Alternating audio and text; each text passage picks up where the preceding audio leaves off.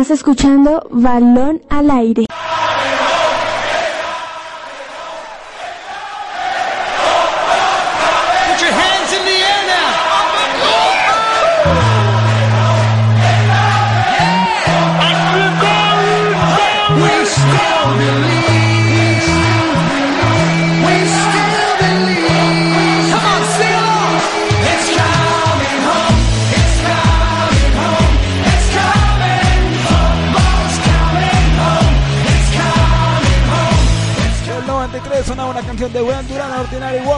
¿Cómo andan? Bienvenidos. Estamos en vivo para todos ustedes a través de nuestro Real Audio TV este jueves.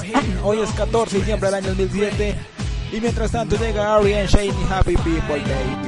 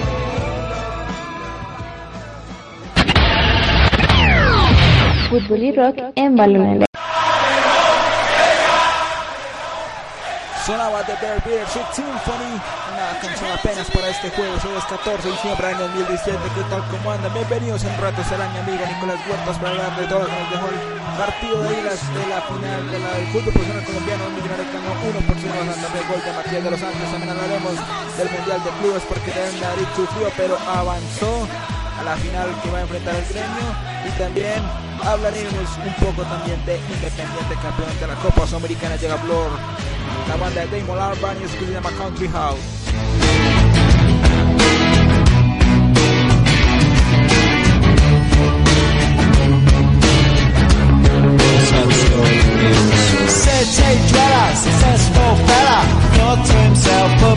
Got a lot of money. Caught in a rat race, terminally. I'm a professional cynic, but my heart's not in it. I'm paying the price of living life at the limit. Caught up in the centuries, anxiety. Yes, the craze on him. Transcend lives in a house, very big house in the country. Watching after the repeats and the he in the country. He takes a manner of pills and piles up analyst bills in the country. Oh, it's like an animal farm, that's a rural charm in the country. He's got morning glory and life's a different story. Everything's going jack and Jory. Touch with his own mortality. Looking at It's a helping hand that makes you feel relatively blind. Oh, it's a century's remedy, but it ain't that to simple. Lives in a house, a big house in the country. He's got a bug in his chest, so he needs a lot of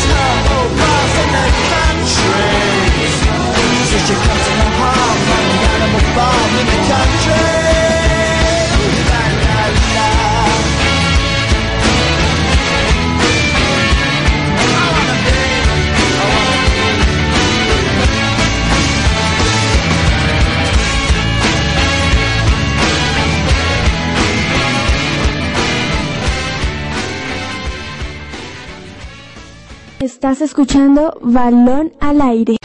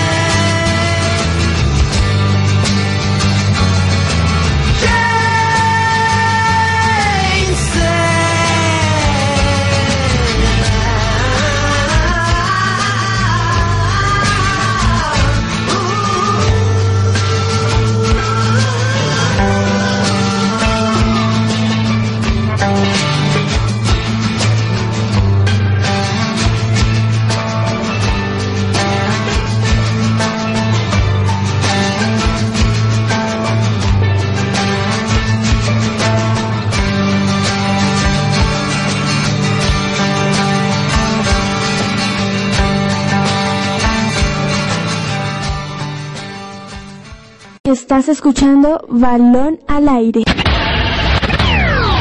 Fútbol y rock en Balón al Aire. Qué buen rock estoy poniendo para terminar la semana. Hoy es jueves 14 de diciembre del 2007. Se está acabando esta vaina. Pasado mañana ya estamos en novenas comiendo la tilla y haciendo bulla en esos villancicos. Seguimos con la rock acá Balón al Aire, fútbol moderno.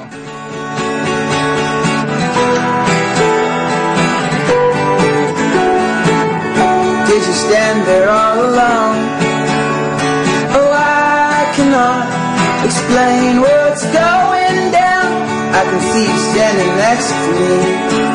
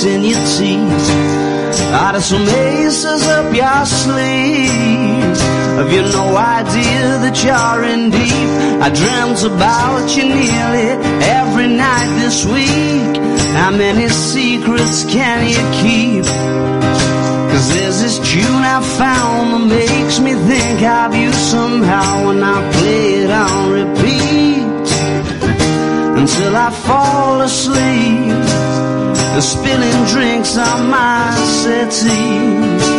Do I wanna know if this feeling flows both ways? Sad to see you go. Was sorta hoping that you'd stay that the nights were mainly made for saying things that you can't say tomorrow day. Crawling back to you. Ever thought of calling when you've had a few? How I always do. Maybe I'm too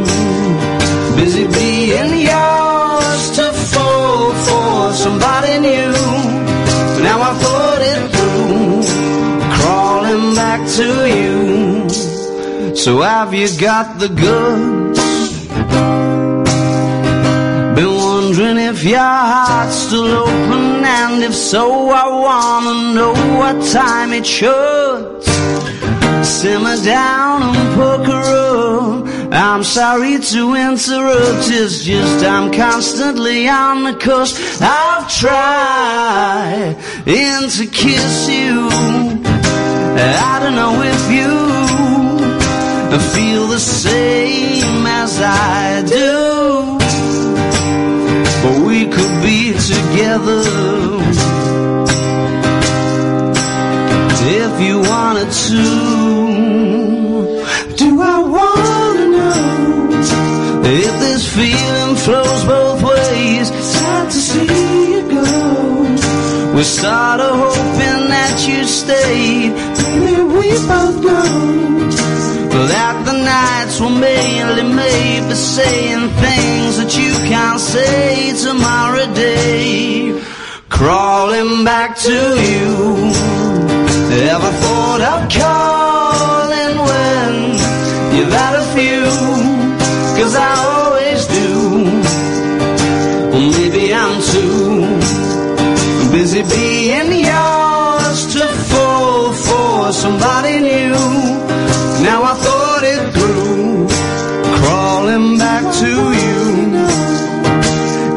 this feeling flows both ways,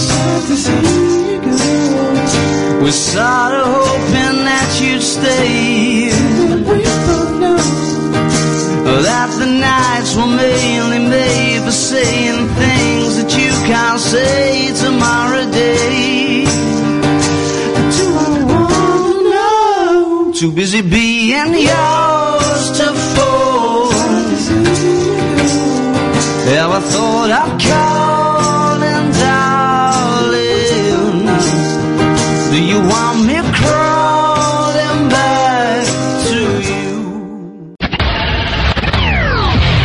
Fútbol y rock en Balonera. Del año 2013 sonaba una canción de los Arctic Monkeys, la banda de Alex Turner llamada Do I Wanna Know en su versión acústica. Qué tremenda canción apenas, porque los acústicos también son vía en el rock and roll y llega con el pistol y se llama Shine.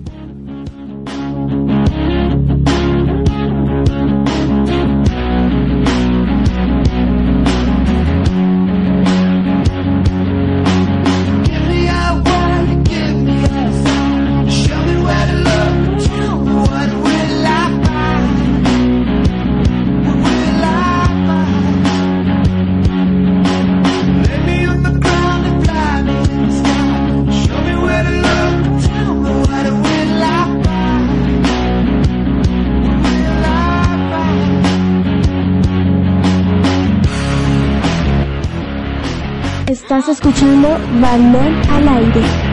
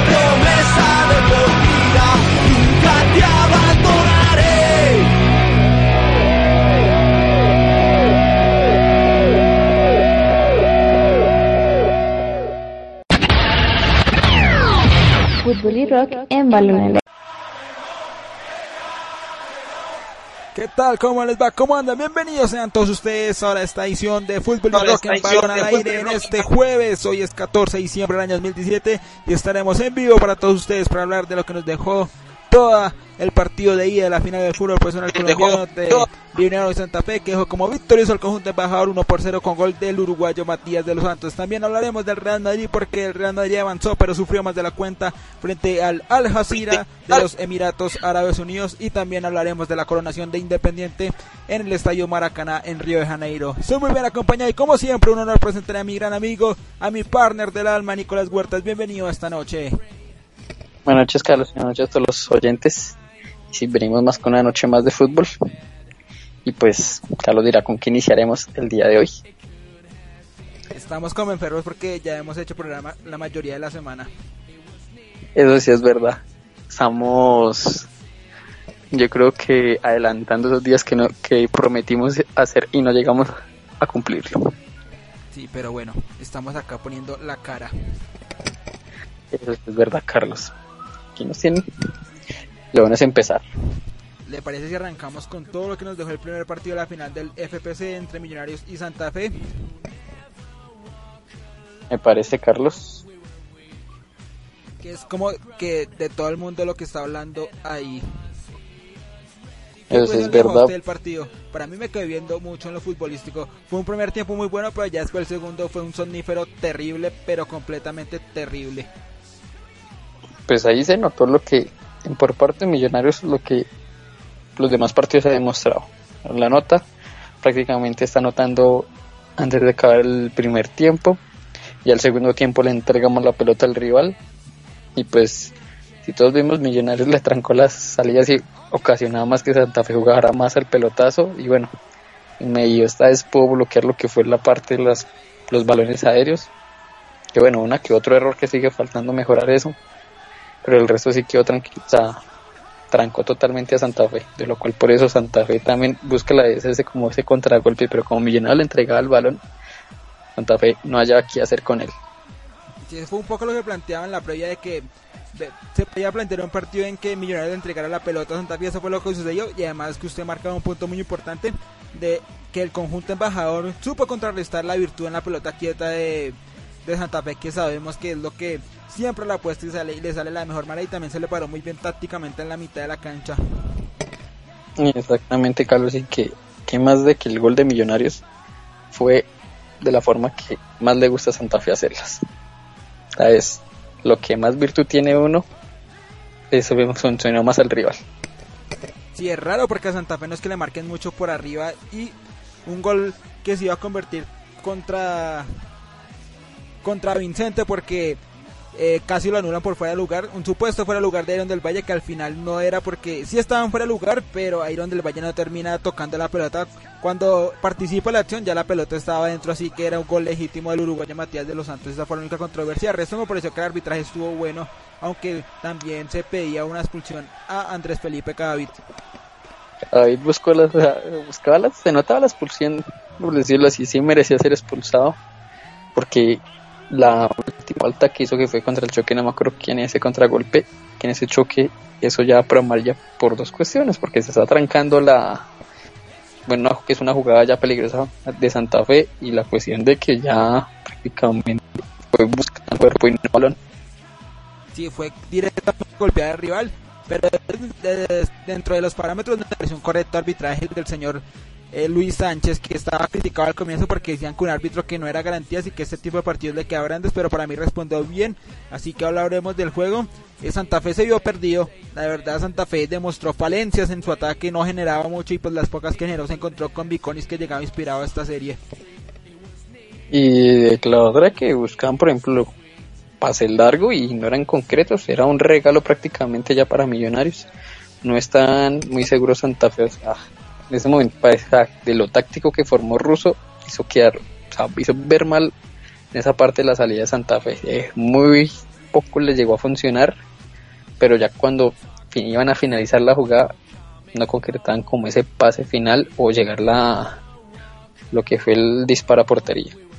Si le faltaba siempre el último pase o tomaban malas decisiones porque muchas veces Santa Fe tomó malas decisiones, hizo un pase de más o cuando le faltaba hacer un pase re- decidía rematar al arco y pues no inquietó mucho, la verdad que Vicones no tuvo problemas salvo esa la última del, del partido, la que sacó muy bien, no tuvo nada, no tuvo una influencia mayor en el desarrollo del juego del arquero uruguayo.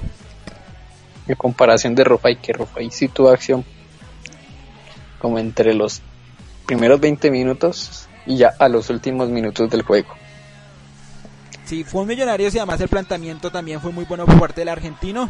Le salió a tapar la mitad de la cancha. Era importante taparle ese- esa primera opción de pase a Santa Fe por intermedio de Baldomero Perlazo. También supo acomodar a Macalister Silva detrás de Jason Gordillo y pues amplió la cancha a su favor con Harold Santiago Mosquera y también con Iron del Valle entrando y saliendo del área. Y Carlos se cree que el resultado sí es conforme como se dio ese- el partido. ¿O Sí, no? para mí está, está bien el 1-0 por parte de Millonarios. Fue el que como que el, el que propuso más y a Santa Fe no es que se le haga, no es- que se le pueda hacer más de un gol por partido, así que me parece que estuvo bueno. Aquí es donde nos queda ver si el conjunto cardenal logra remontar o al menos llegar a la instancia de los penaltis. Sí, es contradictorio porque es que en, los últimos tiempos Santa Fe está más acostumbrado a jugar estas instancias de finales. Entonces se ponen a mirar y Millonarios no llega a una final desde el 2012 que fue cuando la ganó y Santa Fe del 2012 para acá ha jugado 3, 2, 4 finales si no me equivoco. Entonces es un equipo Y- que está acostumbrado a estas instancias. Y también algo que decían por ahí en la transmisión, de que todos los jugadores de Santa Fe que estaban en la cancha, todos han sido campeones con algún club. Sí, O es sea, cierto. todos tienen esa experiencia. Cambio los de Millonarios, si miran, son pocos los que tienen esa experiencia. No, uno se pone a mirar del equipo que salió campeón a- a- del 2012 a este, no hay ninguno. No hay ningún jugador del que haya salido campeón en el 2012 de la mano de Hernán Torres. No hay ninguno y ahí con lo que es la mentalidad que les mete el técnico los ha tenido ahí con lo que es a Millonarios y por el momento se puede decir con un 50% ya del título. Sí, porque a través de balón al aire, guion al piso, que arroba fútbol moderno con el guion al piso al final les preguntamos que por lo observado en el partido de la final del FPC, ¿cuál equipo tiene más chances de salir campeón el domingo y por qué? Ya van 73 votos en menos de 10 minutos y los, los porcentajes son 52% Millonarios y 48% Santa Fe. Está muy equilibrada la cosa. Es donde hay que ver porque bueno, ya lo único que se cambia es la tinta de rojo, que sigue siendo la misma cancha. Entonces, donde hay que ver si va, si Millonarios propone lo mismo o esta es Santa Fe que va a proponer porque ya en sí quien va al local de Santa Fe y es el que tiene que dar a proponer. Pues ya es- para mostrar un fútbol bueno a su a su gente. El estratego uruguayo Gregorio Pérez, actual director técnico de Santa Fe, eh, lamentó en la conferencia de, de prensa previa a la final del, del miércoles del día de ayer, lamentó que no haya podido ingresar hinchada visitante, que es una lástima porque la final es una fiesta que se tiene que vivir con las dos hinchadas. Así que pues yo también estoy de acuerdo en una final sin dos hinchadas, pues me parece un partidito más del montón. Yo digo que si se vuelve a repetir una final capitalina, sea el año que sea ya, sería bonito ver mitad y mitad de estadio. No es que eso es lo bonito. Yo que tuve la oportunidad de ir a ese Santa Fe América y y la con hinchada visitante fue una cosa de locos. O sea, el fútbol es lindo con hinchada visitante siempre y cuando haya buen comportamiento, ¿no? Eso es verdad, o sea, algo así hay que sea bueno, denle un pedacito pequeño al, al equipo visitante, denle, porque se siente aún más teniendo al, al hincha visitante. Sí. Santa Fe dejó muchas falencias y no fue ese equipo que venía dominando desde la parte táctica porque muchas veces quedó mal parado, no sabía qué hacer con la pelota, le faltaba ese último pase, esa sapiencia de los jugadores a la hora de definir y eso es algo que nos deja mucho de entrever porque decíamos que Santa Fe llegaba favorito por sobre Millonarios por todo lo que había mostrado dentro del terreno de juego, pero ayer yo creo que Russo en cuanto a lo táctico le dio, le dio un repaso porque Millonarios no sufrió el partido en ningún momento para mí. ¿Para usted lo sufrió? Por ahí yo creo que la única sufrida fue la del último minuto. Del resto lo tuvo todo controlado porque también, si miramos bien, alguien que no ha resaltado, bueno, que no se ha resaltado, sí, por así decirlo, mucho, ha sido John Duque. Un jugador que recupera y limpio y siempre tiene salida. Y siempre controló, o sea, taponó bien ese mediocampo para no dejar pasar a Santa Fe. Y además que también en los retrocesos, si había un hueco, uno veía a Duque siempre siendo polifuncional en la mitad de la cancha y eso es bueno. ¿Sabe? Duque es de esos jugadores que te da garantías en la mitad de la cancha y se nota cuando no juega en la mitad de la cancha al conjunto embajador porque el equipo queda desequilibrado. Por allá en la primera final, Duque le dio ese equilibrio y ese primer pase limpio que es muy importante en el fútbol moderno. Es importante saber el concepto de que es recuperar. En el fútbol moderno, en los tiempos de hoy, recuperar no es solo quitar la pelota, recuperar es quitar la pelota y pasarla de manera correcta a un compañero y eso lo a la perfección Duque, al igual que Gordillo que ayer no tuvo esa función porque Gordillo es otro hombre que cumple esa característica. Eso sí es verdad. O sea, notar lo que ver, lo que también hay que esperar es ver con la cuestión de que y ahí sí, ahí donde el Valle vaya a estar el domingo, lo mismo Caracho que salieron lesionados. Que no he mirado partes médicas de los lugares, no he mirado, entonces no sé cómo estarán en ese, en ese sentido al día de hoy. Hicieron del Valle salió con hielo en la rodilla. Y Caracho con una molestia en la espalda. Entonces hay que esperar a ver qué pasa si estarán para el domingo no, pues sabiendo que no es mucho, no son muchos días de diferencia. Si no son muchos días de Por- recuperación. porque en sí pues son jugadores que tiene su toque ya esencial en la de Millonarios. Y algo que ya hemos dicho, que prácticamente el equipo no se iba a cambiar y iba a ser tal cual como venido, se en- desde los cuartos de final. Bueno, prácticamente todo el semestre. Sí, Aaron del Valle jugó 78 minutos eh, en el partido frente a, a Santa Fe y pues esperemos a ver porque si, si Aaron del Valle no juega el domingo sería una gran baja importante para el conjunto embajador. ¿Qué piensa usted? ¿Se notará mucho la ausencia de Aaron del Valle al no tener otro delantero como él en la plantilla? Porque se la apuesta a Dubia Riascos, pero Dubia Riascos hasta acá ha hecho poco y nada con Millonarios. Eso es verdad, la sería perder un gran delantero porque Iron del Valle es un jugador de que a la vez puede ser lo que dejen como de área, como a la es un jugador que te pivotea y sabe aguantar el balón arriba y a la vez también busca la provocación de los jugadores en para buscar de esa misma falta. Sí, a esta hora estoy mirando en la página oficial de Millonarios y todavía no hay ni parte médico de lo de Iron del Valle y no hay ni parte médico de lo de Caracho. Yo creo que se van a guardar hasta mañana a ver qué sucede. Pero si, si me apresura, por lo que vi, yo creo que Iron del Valle será baja y una idea importante baja para el conjunto embajador. El Es- domingo, arbitraje de Wilmar Roldán a las 7 de la noche. Hablando de Wilmar Roldán, esperar que, que ha tenido también sus falencias este árbitro, esperar que sea correcto y no haya ningún inconveniente en esta final y que no empañe esa misma fiesta. No, para mí es un árbitro a la medida de esta final. Para mí, Wilmar Roldán es de esos árbitros que me da garantía. Hay que esperar porque pues sabe que no todos los días son los mismos. O sea, que usted está cuestionando al señor Wilmar Roldán. Ah, pues, digo que hay que esperar porque nunca sabe qué puede llegar a pasar, ¿no? No, pues si usted me dice hay que esperar, entonces no confía en el arbitraje. Para mí me dejaba más dudas de Luis Sánchez que, que Roldán. Para mí Wilmar Roldán es, un árbitro de categoría y que sabe manejar esta clase de partidos. Pues en sí no confío en ningún árbitro, pero bueno. No entiendo por qué, pero bueno, sí, árbitros que no, no son de mucha fianza. Ahora, ¿qué le faltó a Santa Fe para, para mostrar ese juego que venía siendo muy explosivo? Porque es que en Santa Fe en ningún momento supo ampliar la cancha a su favor. O sea, lo vi perdido, no sé si le cambiaban el chido o, o se creyeron superiores en la final, o no sé qué sucedió. Yo creo que por una parte, como se llega a decir, la falta como de sentir esa como el impulso como uno le acá al hinchado 12 que la hincha, o sea, al jugador 12 que la hinchada y a la vez pues le faltó como más calma porque si vimos el partido Gregorio Pérez siempre le estaba diciendo a los jugadores como que calma porque siempre andaban muy apresurados tras que Millonarios los tenía trancados hay veces a la hora de salir o les daba hasta la mitad y lo mismo era un pase largo y no era concreto creo que le faltó como esa calma a los jugadores de Santa Fe como si están jugando desesperados.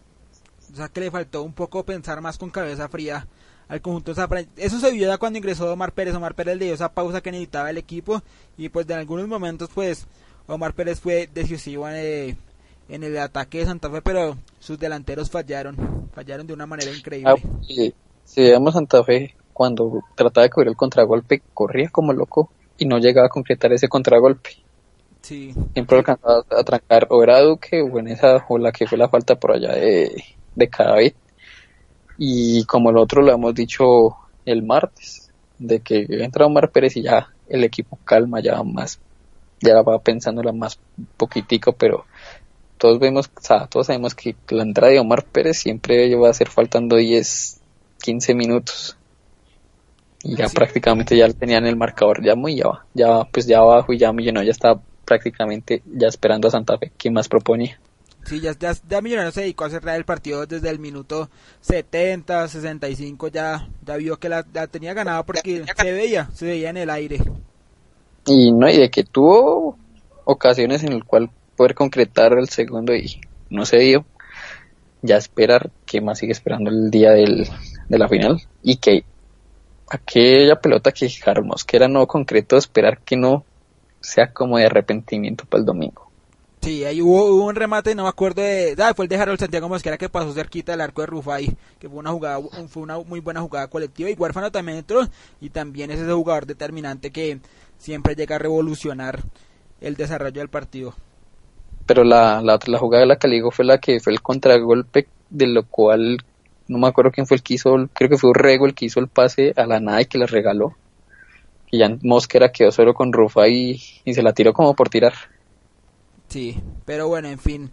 Recordemos que el domingo el local será Santa Fe y que no hay ingreso a la hinchada visitante y que el punto de encuentro de los hinchas de Millonarios para celebrar el partido y para celebrar un, un posterior título será el Parque Metropolitano Simón Bolívar. Allá se podrá ver el partido ahora pantalla gigante y también eh, se, eh, se, podrá celebrar el título con los jugadores después de que termine todo el protocolo en el Campín y si gana Santa Fe pues la fiesta se, la fiesta será dentro del mismo escenario Campín ya que Santa Fe será local. Esperemos que no haya ningún problema porque usted bien marcaba que hay una cercanía entre el punto de encuentro de hinchas de Millonarios y, el estadio Nemesio Camacho el Campín que estará con toda la con toda la hinchada cardenal. Estoy viendo si hay boletas y ya me dice que está todo agotado la página de Santa Fe. Es esperar que también sea un estadio lleno. De Millonarios pues faltó poco, pero aún así la fiesta se vio, se sintió la, el ambiente, la emoción del, del hincha embajador de volver a una final. Pues Des- esperar. Después de cinco años no estaba en una final y ya le doy la asistencia oficial al partido de anoche. Asistieron 32.288 hinchas embajadores al primer partido de, de la final de la ida. donde uno que el- lo que la espera que hace también porque en prácticamente dos días adquirir las boletas siempre es como ese amor hacia el club Sí, no y además que para nadie es un secreto que Millonarios es el, es el equipo en Colombia que tiene la boletería más cara. Y, y aún así el hincha responde. pues eso es donde uno bueno donde los hinchas dicen siendo la boletería más cara no le fallen a su hinchada Sí, esperemos a ver qué sucede. Eh, para usted, por lo, por lo visto ayer y sacándose el corazón embajador, ¿quién tiene más chances de salir campeón el domingo? ¿Santa Fe o Millonarios? Por lo visto el día de ayer. como se vio ayer yo creo que Millonarios tiene más o sea se le dio más las ganas de salir campeón que Santa Fe no se le veía nada y esperar que el domingo sea un partido más entretenido porque ahí todos sabemos que Santa Fe tiene que seguir a proponer tiene que al menos salir a buscar el empate para forjar al menos los penaltis o ir por el- la remontada. Y es donde se, puede ver que si Millonarios le llega a hacer un gol para Santa Fe se la complicar porque Santa Fe en esas instancias no ha sido como tan bueno aparte con Jaguares no porque después contra Tolima no ha concretado más de un gol. Sí, sí, yo creo que será un partido distinto donde Santa Fe tiene que hacer a proponer, no solo porque está abajo en el marcador, sino que porque tiene toda la hinchada a su favor y pues todos sabemos que ese impulso desde la tribuna siempre ayuda a la hora de una remontada. Veo un partido más de Santa Fe proponiendo, de Millonarios aguantándolo en la mitad de la cancha y aprovechar cualquier contraprendo de la cancha a su favor. Eso sí hay que esperar que se irá mañana, seguro mañana a mediodía ya habrá información sobre Iron del Valle y sobre el Caracho Domínguez que serán bajas sensibles y si Millonarios no la tiene porque Caracho es ese que te da corte y pues y nada más y nada menos que Iron del Valle es el goleador. Entonces vamos a esperar qué sucede con el cuadro embajador y por lo visto ayer yo creo que va a haber una definición por penales. pues eso eso también le estaba pensando puede ser que se defina por penales aunque bueno si Caracho llega a estar bueno no llega a estar por la final ahí está el cambio que puede ser Rojas Pero, Pero Rojas no es de ese, no, pero Henry Rojas no es de ese corte del Caracho. Henry Rojas es más para para darte como medio bien Sí, como para darte es- ese pase más, es para ser explosivo, pero no es de ese corte Lo- lo defensivo del caracho. ya para defensivo lo que haría Russo fue lo que hizo a lo último, o faltando cinco minutos, que metió a Figueroa y subió a, a De los Santos.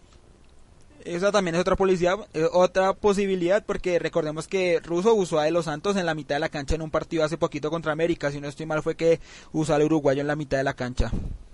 Sí, o sea, fue el partido de, el de vuelta cuando estaba suspendido Duque. Sí, es cierto, también esa, esa posibilidad de meter a Figueroa atrás y eh, jugar con De Los Santos en la mitad de la cancha, pero yo creo que De Los Santos se pierde mucho en la mitad de la cancha porque De Los Santos no es que tenga ese primer pase. Pues hay momentos que le sale, pero no, o sea, su posición natural es defensa y pues puede ser que le vuelva a salir.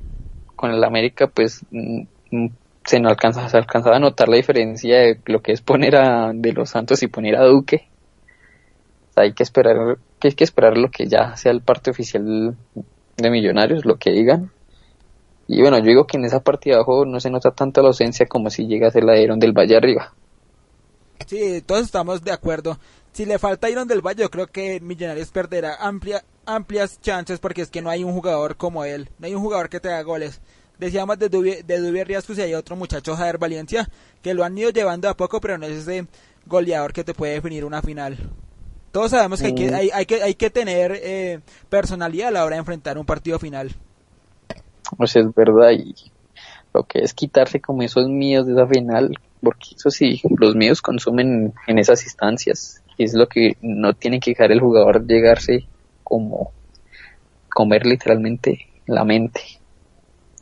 Sí, además que siempre será importante los primeros 20 25 minutos de una instancia final y más si tienes al público en tu contra.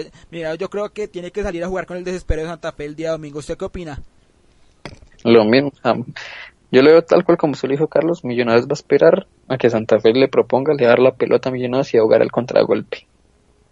Esperando Yo- eso.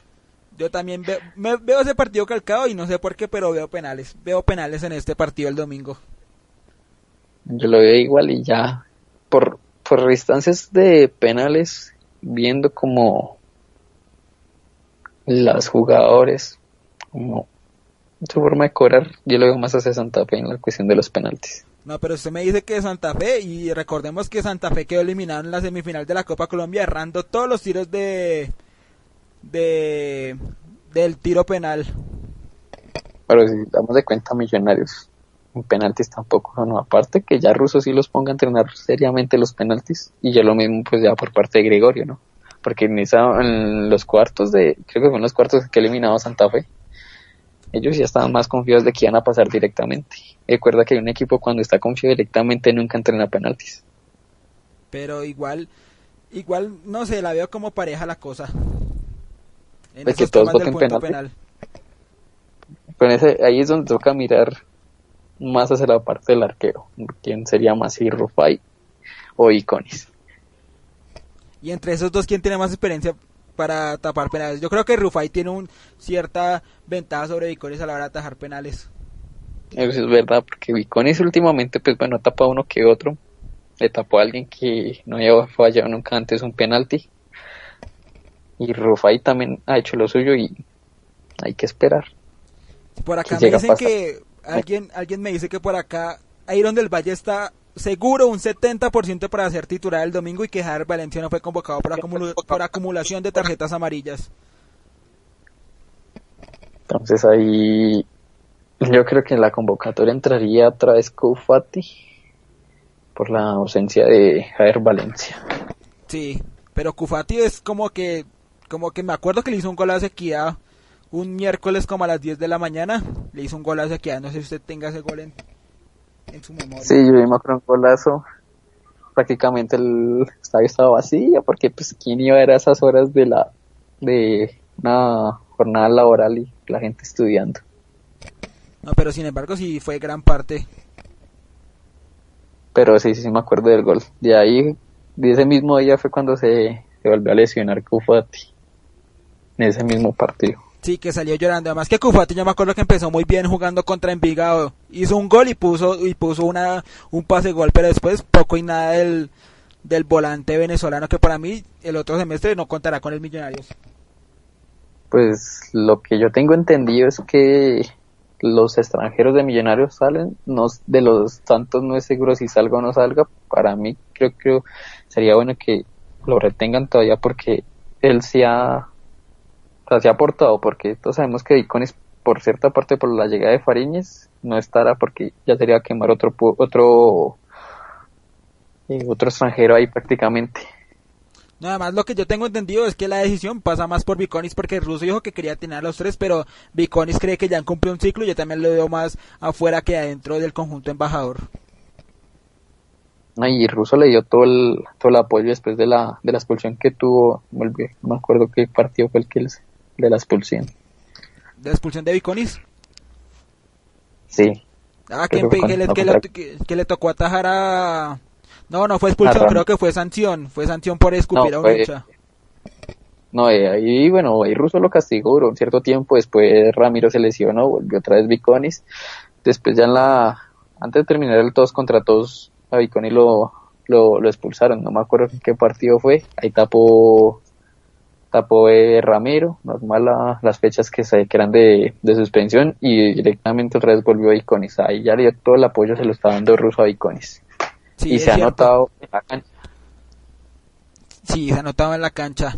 Pero bueno, acá en la encuesta que nosotros planteamos la, la cosa está demasiado pareja. 103 votos, 50% Santa Fe, 50% Maye- Millonarios. Un encuentro que está lindo para uno sentarse a través del televisor. Uno siendo hincha neutral porque yo sé que uno con un equipo, con su equipo en las finales y más en estas instancias, yo creo que uno sufre más de la cuenta porque yo he sufrido mucho. Pero bueno, esperemos a ver qué sucede. Uy, la sufrida de ayer de que, bueno, si hiciera el otro gol, de que al menos buscando, de que no se le llegara a empatar, pero bueno, cada uno hablando en radio, uno a veces tiene que quitar la camiseta y hablar neutralmente. Sí, pero usted ya se la puso en el programa pasado y hoy también ya se la puso, así que ya no se la puede quitar. No, pero aún así, vea que pronostiqué el resultado. Ah, sí, usted es, usted es el pitonicio del fútbol acá en fútbol moderno y balón al aire. Porque ya después, cuando hablemos más adelante del Real Madrid, yo le dije, puede sufrir, que llegó a pasar. Y sufrió más de la cuenta. ¿Qué le parece? Vamos a una pausa. Llegan los fabulosos Kairats. Te tiraré el altar porque tan solo me dejó olvidado en el bar. Regresamos. Abrazo grande para todos los que nos oyen.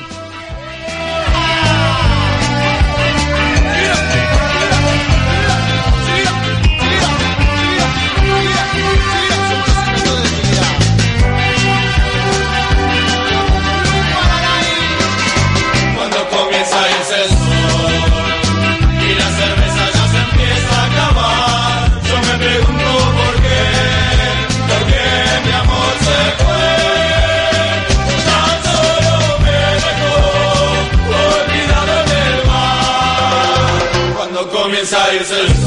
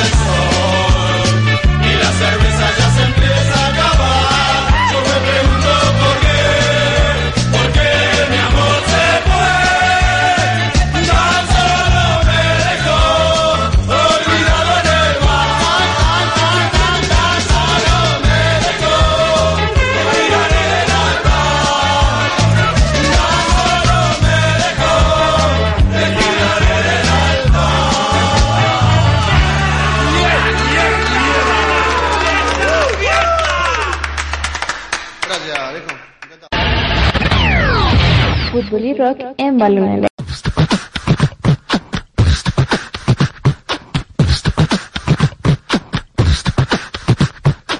muy machino, a muy machino, marica nena, más bien putino, que muy machino, a muy machino, marica nena, más bien putino, que muy machino, a muy machino, marica nena, más bien putino, que muy machino, a muy machino, marica nena, más bien putino. El que no brinca, el que no salte,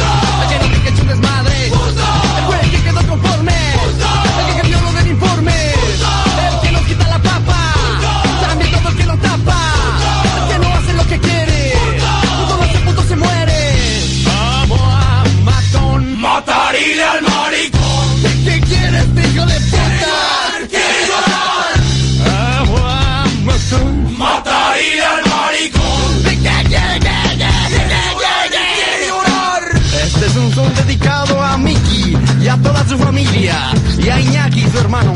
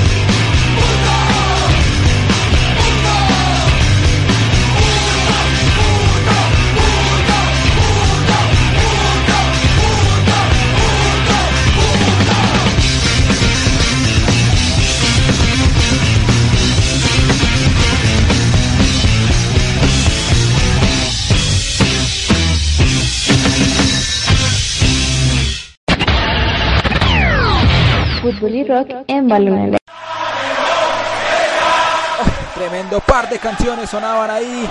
De tiradera al de los fabulosos Kairats y también sonaba Molotov con Puto. Todos crecimos escuchando esta vaina, Nicolás. Uy, yo me acuerdo en los colegios cuando decían eso de los Gym Days, esta canción no podía faltar. Sí, y la, se la cantaba con más rabia al profesor que le caía mal. Uy, eso es verdad. Aquí una buena. Sí, sí, ¿qué me iba a decir? No, qué, buenos recuerdos eso. Sí, para que vea que eh, es más bonita el programa con rock y con y más con los amigos hablando de fútbol, porque usted puede hablar de fútbol en un bar, tomándose unas buenas cervezas en la casa, solo, una cosa increíble, pero bueno, acá lo hacemos con rock, que es lo que nos importa. Acá una muy buena fuente del club de embajador me acaba de confirmar que Iron del Valle eh, va a ser titular el domingo, que lo de Iron del Valle es un tema del desgaste y que lo van a recuperar entre mañana y el sábado para que no tenga problema en disputar la final del fútbol profesional colombiano, el partido de vuelta que será domingo 7 de la noche, arbitra Wilmar Roldán, estimado Nicolás. Así que ya un respiro para los hinchas embajadores. Un respiro y muchas gracias. Sí, pero no, no, no, no, no no saluda a mis fuentes, gracias. No, diciendo muchas gracias. Pero bueno, ahora hablemos del Mundial de Clubes porque ayer el Real Madrid enfrentó al Al Jazeera, el campeón del fútbol de los Emiratos Árabes Unidos, y sufrió más de la cuenta. Ese arquero Ali Kasif sacó de todo hasta que se lesionó. Y un arquero que se veía seguro, o sea, no lo miraba ahí serio, seguro. De esos que dan como confianza entre el arco y cómo no.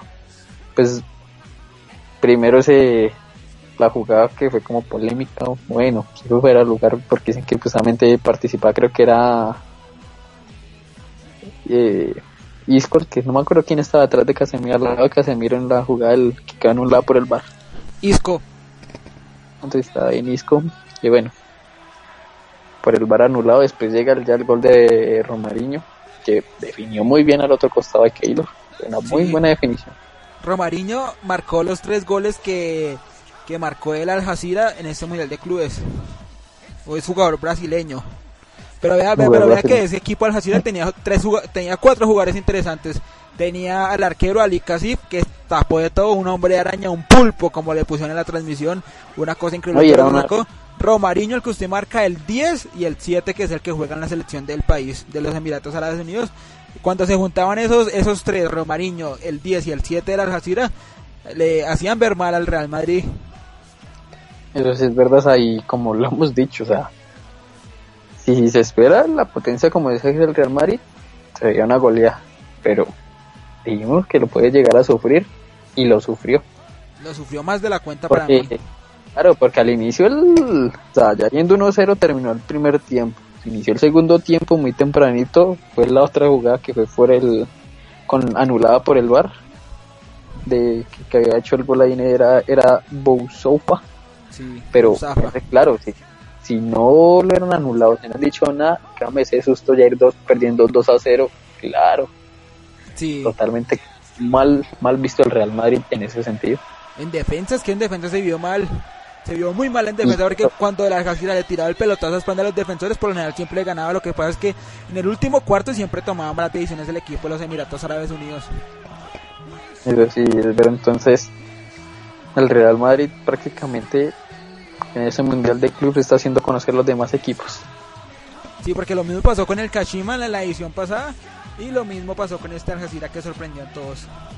La verdad, Y yo, sí. yo, yo, yo, yo empecé el partido y dije, no, esto va por golear al Real Madrid. Pero cuando vi todo lo que sacó el moreno ese, arquero de Emiratos Ára- del equipo de los Emiratos Árabes Unidos, mamita quería. Es- e- eso le dio más emoción al partido que cualquier otra cosa. De ahí buen portero, y ya lo que queda esperar que si el Real Madrid sigue así, no se le agarra de que pronto Gremios le pueda llegar a ganar o buscar al menos los penaltis. Sí, gremio que ya tiene un poco más de poderío al lado de Al Jazeera. Le va a dar un dato a Cristiano Ronaldo. Cristiano Ronaldo es el goleador histórico del Mundial de Clubes con seis anotaciones. Eso sí, había visto por ahí que era el goleador histórico ya en los mundiales de clubes. Y también acordamos que nosotros dijimos que Bale iba a ir a pasear, pero no, no fue a pasear porque hizo gol. Sí, hizo gol. Fue el que metió al Real Madrid en la final. Y prácticamente Cristiano casi se lo quita. Sí. Sí, Cristiano amagó a tirar el tacón, pero la pelota lo superó. Pero sí, Bale Sí. entró y pues Bale pues recuerdo que en la Copa Rey también entró contra Fuenlabrada y, y e hizo pase gol y pues en esta en esta ocasión anotó el gol para meter a Real Madrid en la final. Destrabó un partido que estaba totalmente trabado y que no se podía que pudiera esperar. O sea, si era Jasira llevar a Real Madrid a las penales, ya era un mérito de- del equipo de los Emiratos Árabes Unidos, independientemente de que perdiera, porque en la lógica estaba que perdiera el conjunto este. Y por goleada. Eso era lo que esperaba todo el mundo. Pero no, eso es lo lindo del fútbol. El fútbol bueno, ya, de- ya por nombre uno no gana. No, y ya que últimamente en estas instancias uno siempre espera la goleada del equipo más fuerte en ese sentido. Y verdad no se ha llegado a ver eso. Sí, y usted marca eso que esperaban la goleada porque hace un año Nacional subió con el Kashima y las redes sociales del han recordado al hincha verdolaga de una manera espeluznante. Eso sí es verdad y las redes sociales que no perdonan nada. Sí, no perdonan nada. Sí, hoy también, un día como hoy, pero ya hace bastante tiempo, hace ocho años, en el 2009, el Pachuca de Miguel Calero se coronaba campeón de la Copa Sudamericana, único equipo mexicano en ganar un torneo con Mebol. Se la ganó a Colo Colo que tenía a Mati Fernández, al Chupete Suazo y también tenía a Alexis Sánchez. El arquero era Miguel Calero y pues el Pachuca salió campeón de esa edición de la de la Copa Sudamericana. Miento, Copa Eso fue- Sudamericana 2006, fue hace 11 años. 2006, ah no, no, no, que no me acuerdo en cuál. Bueno, eso es otra cosa. Pero sí, esa época de que yo creo que Calero fue muy recordado en el- ya en el Pachuca histórico también jugador ahí. Sí, lo malo, lo, lo malo, lo malo del Pachuca, el Pachuca iba a cuatro mundiales de clubes y nunca pudo jugar la final. Eso es lo malo. Y Miguel Calero fue, fue protagonista en la del 2010, en- cuando jugó contra el Mazembe de Congo, lo eliminó el Mazembe de Congo. Eso sí es, es verdad, que eso nosotros lo resaltamos el martes cuando habían jugado, porque pues, ellos tenían su contratación, que para uno es una gran contratación porque pues venir del fútbol europeo, venir a jugar a México, pues Sí. siempre tiene su gran experiencia, y más viniendo del, de uno de los equipos grandes de Italia que es el Milan, aunque últimamente el Milan no se la ha visto mucho, pero aún así portó la camiseta de un grande, Estamos hablando del japonés Heisuke Honda. exactamente. Honda, ¿usted se acuerda que en el Mundial del 2010 Honda y Endo fueron los que marcaron los goles más bonitos de tiro libre de todo el Mundial? Sí, Se los sí hicieron a. Holanda. que, que no me acuerdo si ese estuvo en el partido contra Colombia. No, Honda no estuvo. En el Sí. Mundial 2014 no estuvo Honda. Creo que en dos sí. Y Endo sí estuvo también Kagawa en el Mundial del 2000 2014 en Brasil. Pero Honda no estaba por lesión. Se bajó. Pero sí, entonces de este Mundial de Clubes recordemos que la final será el próximo día sábado 12 del mediodía. Jugará en el gremio de Porto Alegre.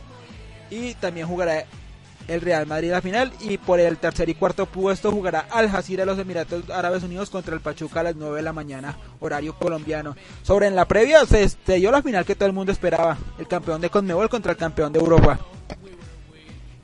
Sí, ya que el año pasado no se pudo dar, pero este año sí. Sí, pero vea que el año pasado también el Kashima hizo ver muy mal al Real Madrid. Estuvo a nada más de llevarlo a pena. Pero vea que lo más raro es que esos equipos que prácticamente desconocidos para todo el mundo han hecho ver mal al Real Madrid.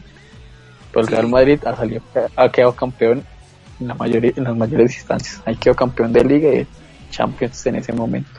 Si dan que si no estoy mal va a jugar su octava final con el conjunto madrileño. Ha ganado las siete restantes. Hay que esperar, sí, va por el 8 de 8. Sí, vamos a ver. Este Cian que llegó a revolucionar todo el mundo del Madrid. Encontró en Casemiro ese volante que le hacía falta. Pero que- ¿qué podemos esperar de la final? Vemos un gremio que puede complicar al Real Madrid como lo hizo el Algeciras, pero con más efectividad porque recordemos que en gremio juega Lucas Barrios, tiene a Luan, tiene buenos jugadores el gremio y yo creo que va a ser una linda final. De, la, de, de las últimas ediciones del Mundial de Clubes, solo un club sudam- su- sudamericano ha ganado el Mundial de Clubes, lo ganó el Corinthians en el 2012 que le ganó 1 por 0 al Chelsea la final con gol de Paolo Guerrero. De aquí para allá, eso empezó en el 2007, hasta la fecha solo han ganado los equipos europeos. Eso sí, y esperar. Yo creo que, bueno, no tanto los latinos, porque sí, ya que hay mucha gente que sigue mucho al Real Madrid, todos espera que el Real Madrid gane, pero yo creo que la mayoría de latinos espera que gane el gremio.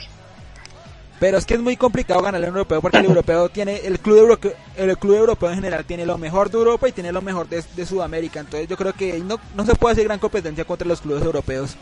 Entonces por eso está Pero es que yo que, uno dice eso y en ese sentido uno dice que come camiseta sin llegar a jugar y entonces dicen que como es el Real Madrid en ese sentido entonces No, hay que tener de- de- dese cuenta en el 2015. En el 2015 usted se pone a mirar y River y Barcelona te quedaban mano a mano. Porque es que de River de Gallardo que, ganó la Copa Libertadores en 2015 jugaba demasiado bien.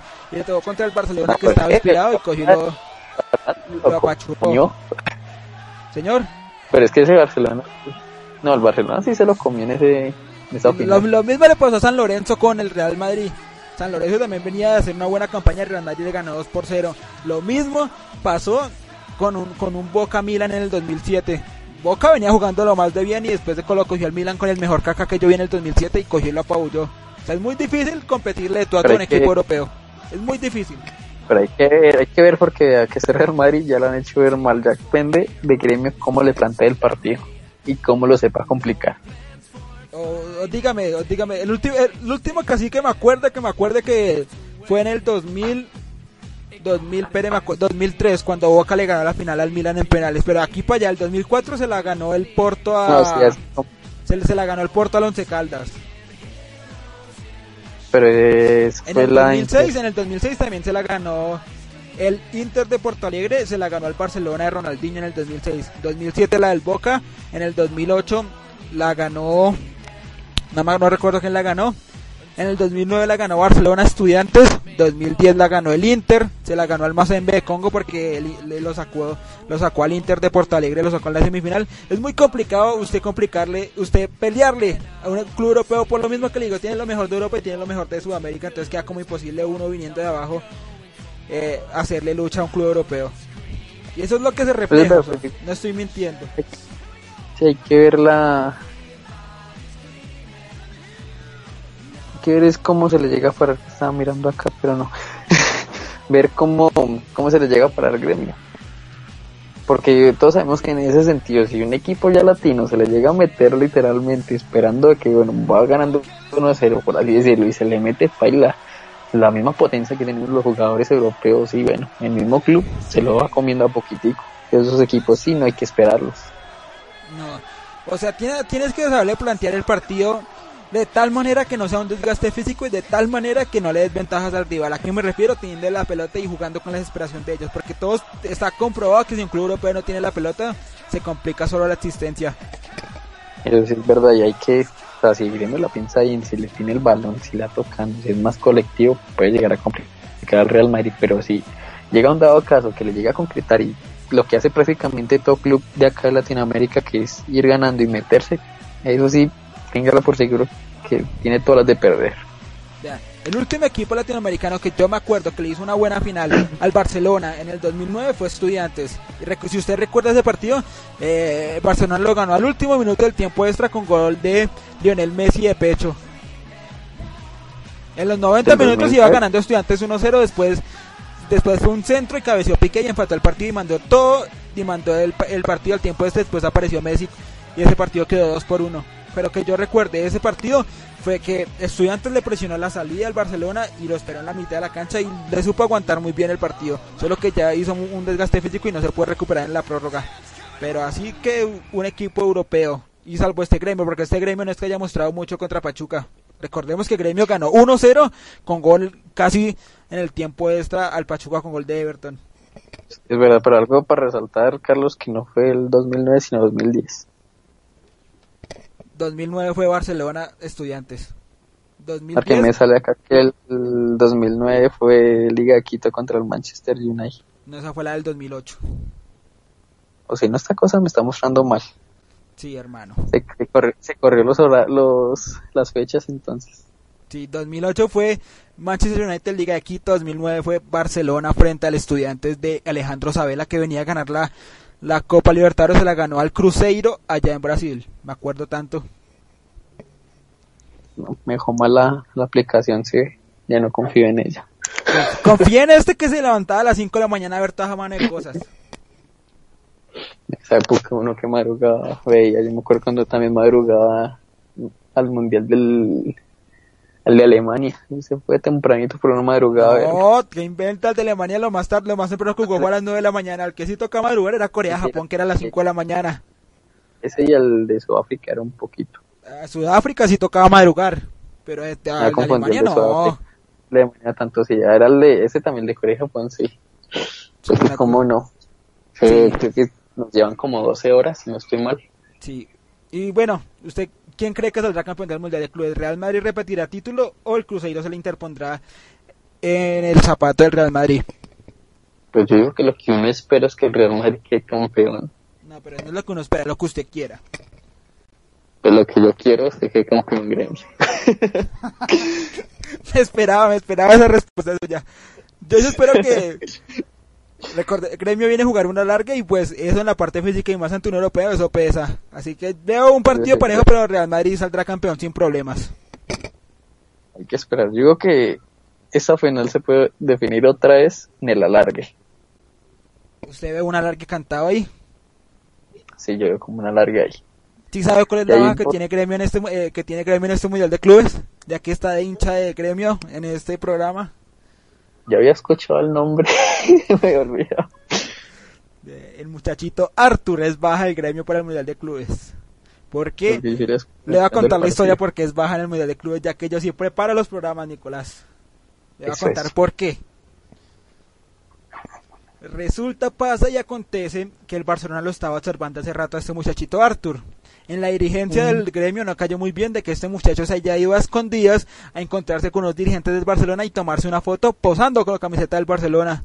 Entonces yo hicieron una negociación por debajo de cuerda y eso cayó muy mal en los dirigentes de, de gremio en la parte técnica y por eso no lo llevaron a- al Mundial de Emiratos Árabes Unidos. Todo parece indicar que Arthur eh, sería fichado por el Barcelona en el próximo mercado, no en el de invierno, sino en el, en el de mitad de año. Por eso fue que es baja.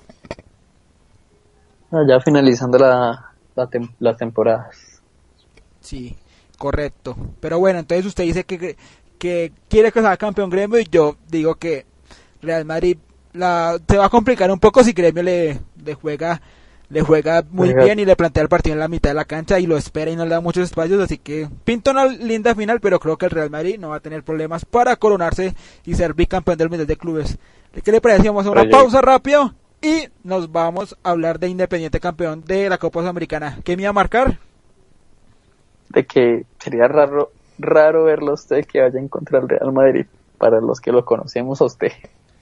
Ah, pero es que Gremio y Real Madrid pues, está tres escalones arriba del Real Madrid. Bueno, llegan los Beatles, Twist and Shout. Come on, come on, come on, baby. Saludos para Miguel Mogollón, para Jessica Cala, para Miguel Vanegas, para Jimmy Cotto, para toda la gente que está por ahí participando con nosotros en arroba balón a la dirección al piso co.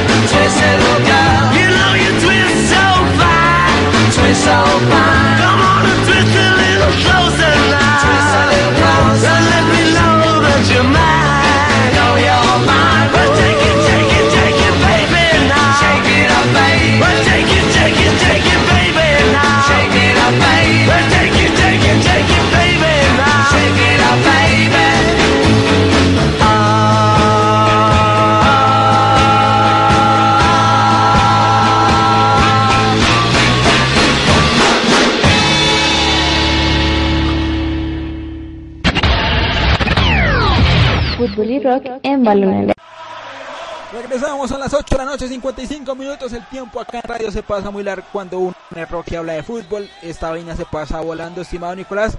¿Y qué le parece si entramos en el último tema cuando ya hace unas horas fue confirmado Alexis Mendoza como nuevo entrenador de el conjunto Junior de Barranquilla? Vuelve el Barack Obama colombiano a dirigir el cuadro tiburón y también ya se confirmó que Hernán Torres es nuevo director técnico del conjunto Río Negro Águilas, Uber Boder nuevo director técnico de Once Caldas, ya se va empezando a mover este este fútbol colombiano para el próximo semestre y por lo que pude averiguar mañana se hará conocer el nuevo técnico de Atlético Nacional en la ciudad de Medellín.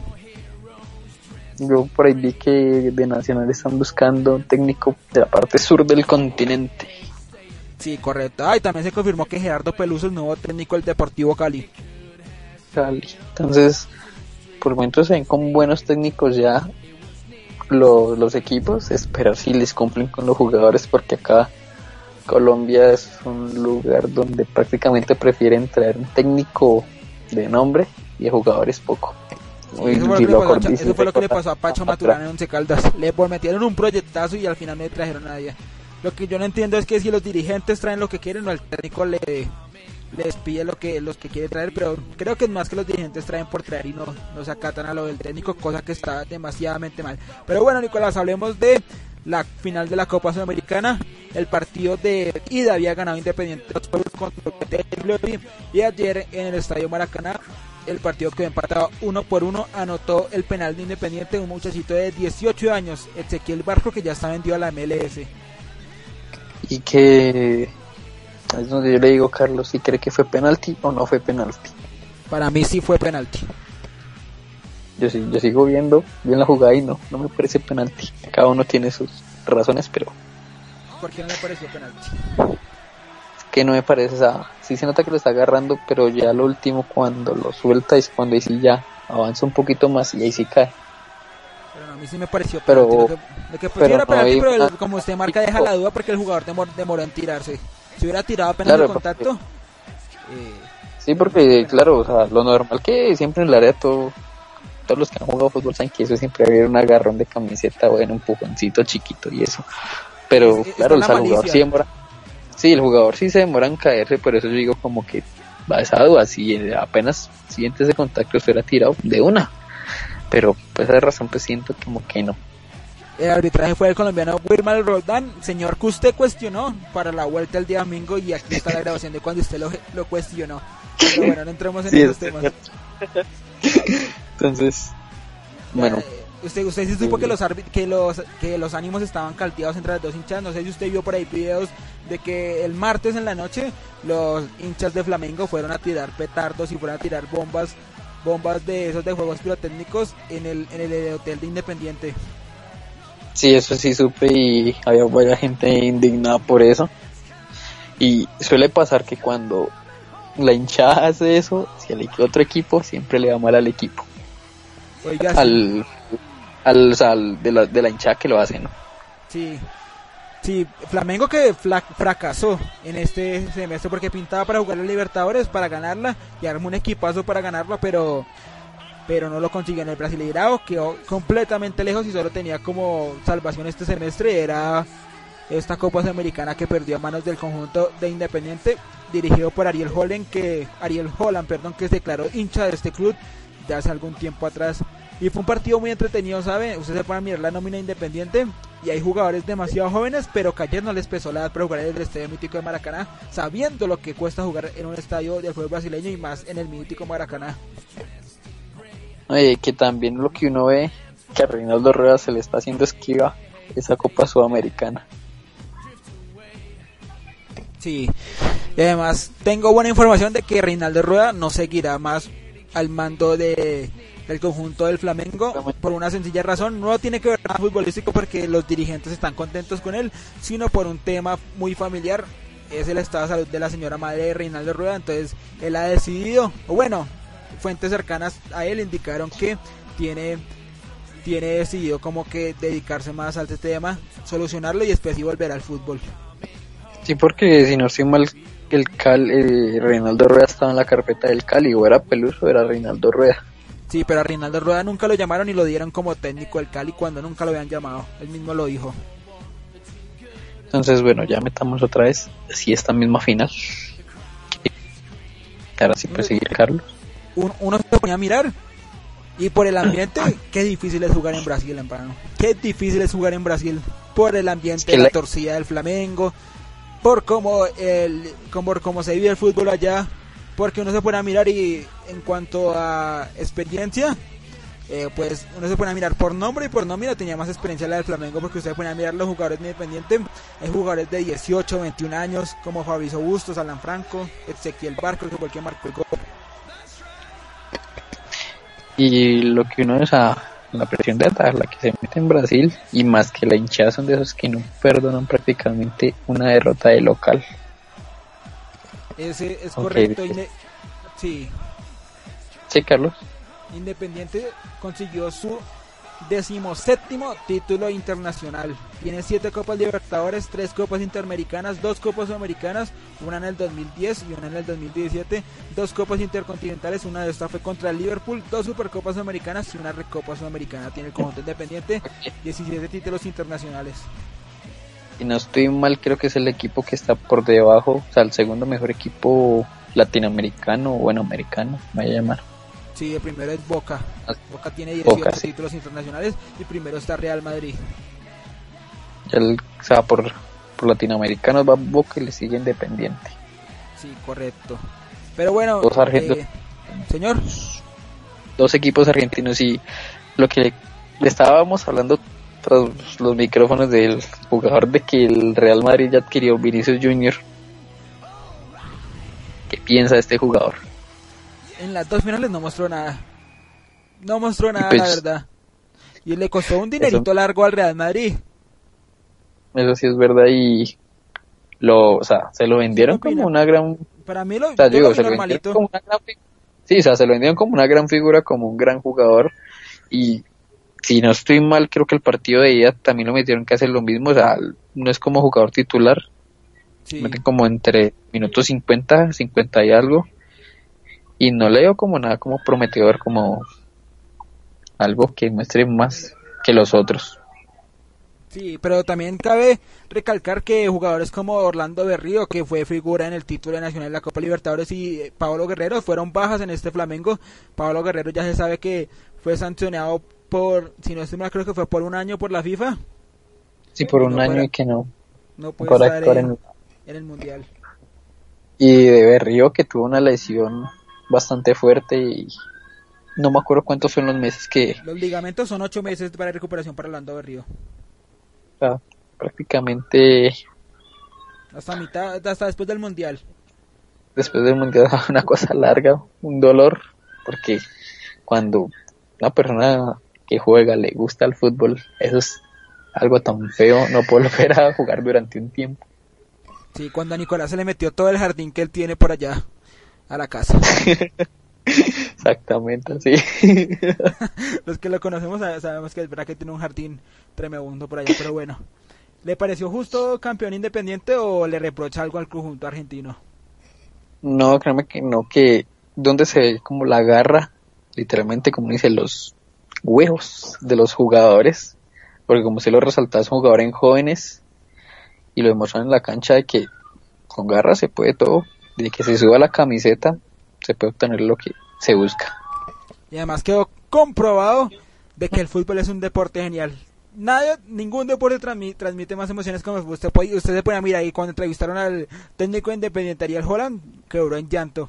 Quebró en llanto porque este muchacho es hincha de- del club y lo veía mal hace rato.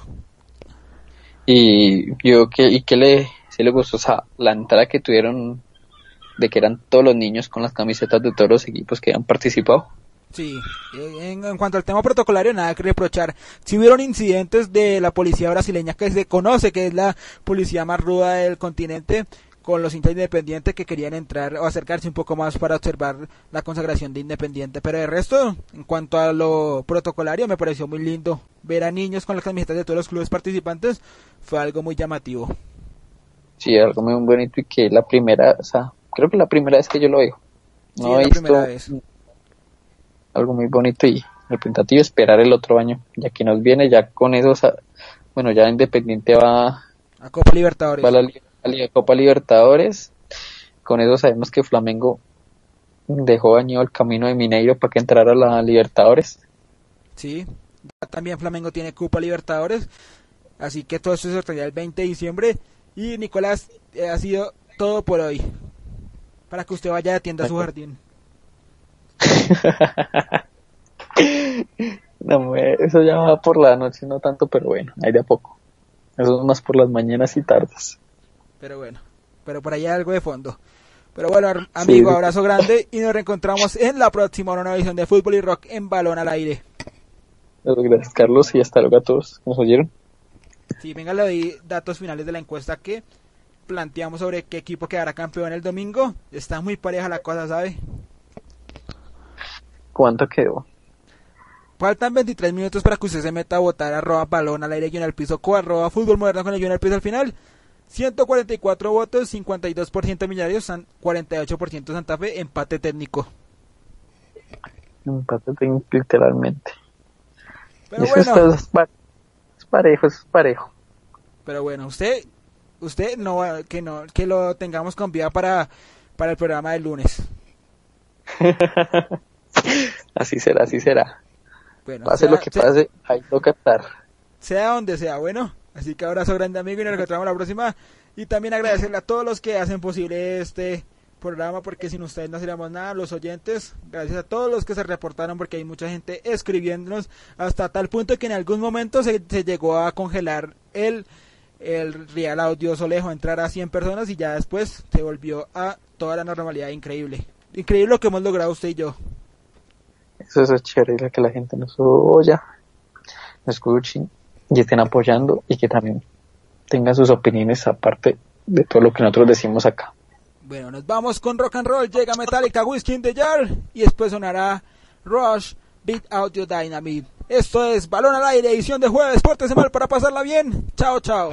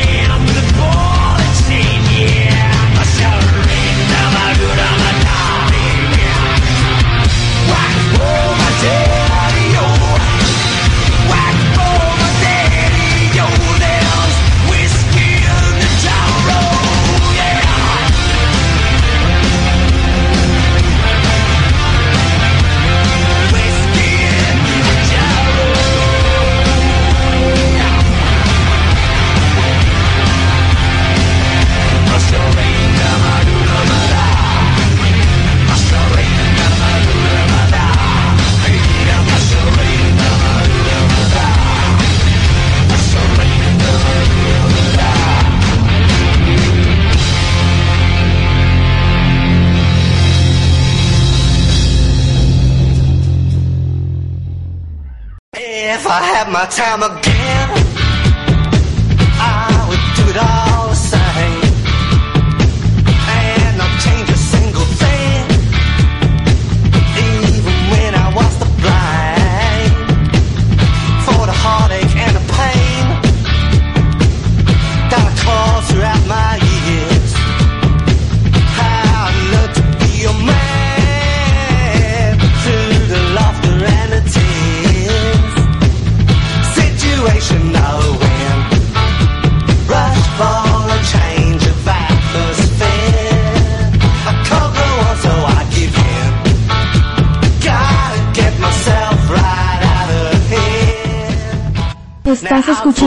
escuchando